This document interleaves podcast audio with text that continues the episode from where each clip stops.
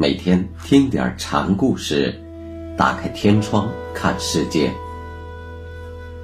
禅宗登陆一节，今天我们大家一起来学习香严智贤禅师的故事。第一个小故事的名字叫《穷道无追》。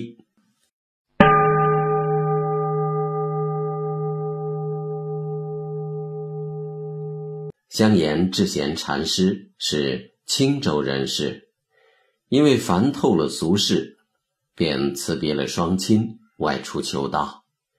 一开始，他投在了百丈大师的门下，尽管秉性机敏聪慧，却一直没有开悟。百丈迁化以后，智贤便改从维山禅师学禅。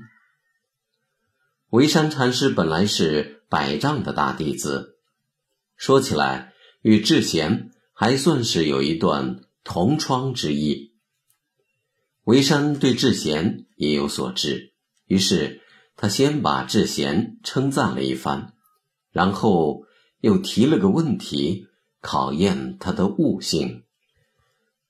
我听说你在先师百丈大师门下的时候，能够。问一答十，问十答百，这的确是你聪明过人之处。不过，你用这种方法学禅，还主要是依赖理智与概念的把握。你能不能把生死大事的根本，也就是父母未生你之前的根本，说给我听听？智贤没有想到。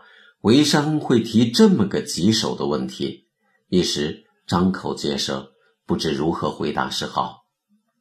回到宿舍，他把自己平日读过的那些经典通通翻出来查找了一遍，想在其中找寻一两句能够搪塞韦山的言辞，结果折腾了一顿，竟是了无所获。他不禁长叹了一声，说：“画出来的饼，毕竟充不得饥呀。”此后，他屡次请维山给他点拨一下，每次都遭到了维山的拒绝。维山语重心长地对他说：“我要是给你说白了，以后你免不了会骂我。再说。”我说出来的是我自己的，跟你没有什么相干。智贤听师傅这么一说，顿感心灰意冷，一气之下回到了僧寮，把自己平日修习的经典一把火烧了个干净，然后跺脚发誓说：“这辈子再也不沾佛法的边儿了，姑且。”做个粥饭僧人，也免得劳心费神。于是流泪告别维山，在南阳慧中国师的墓旁自结茅庐，定居下来。这一天，智贤正在垦荒除草，地里乱石砖瓦一片狼藉，他就捡起来一块块。抛到边上的草丛里，一块瓦砾撞到竹竿上，发出清脆的一声响。智贤一惊之下，通体透明，茅塞顿开。瓦击竹枝之脆响，乃是一种天籁。耳根突然接触到天籁时，实心受天籁的震动而停止活动。天机得以诚实活跃，智贤因此为之豁然开悟。他兴冲冲地返回茅庐，木手而毕，焚香一炷，遥向为山行礼致谢，口中念念有词道：“师父大慈大恩，是我亲生父母，当时要是为我说破。”哪里会有今日开悟之事？言毕，又草成一记，记述自己的感悟，是这样写的：一机忘所知，更不假修持。动容扬古路，不堕悄然机。处处无踪迹，声色外微仪。诸方达道者，闲言上上机。维山看到此计之后，高兴地对杨山说：“智贤这次是真的彻头了。智贤此计最值得注意的是‘忘所知’三个字。禅宗最反对以知识、知见来推证自信。按照心理学的分类。”知识大抵属于表层意识，自信则属于深层意识。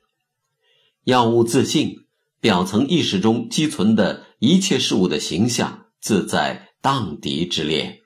智贤博览诸典，很难免于知识的积居。他对自信的体察，一切是靠语言的推导，而按语言宣示自信，无异于认贼作父。维山一开始说智贤一解实想，也正是此意。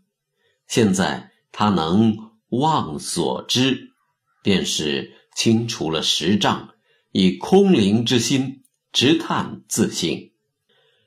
却说仰山当时听了维山对智贤的赞叹之后，他对师傅说：“这首寄颂毕竟是智贤对禅机的语言表述，我得。”亲自去勘验一下。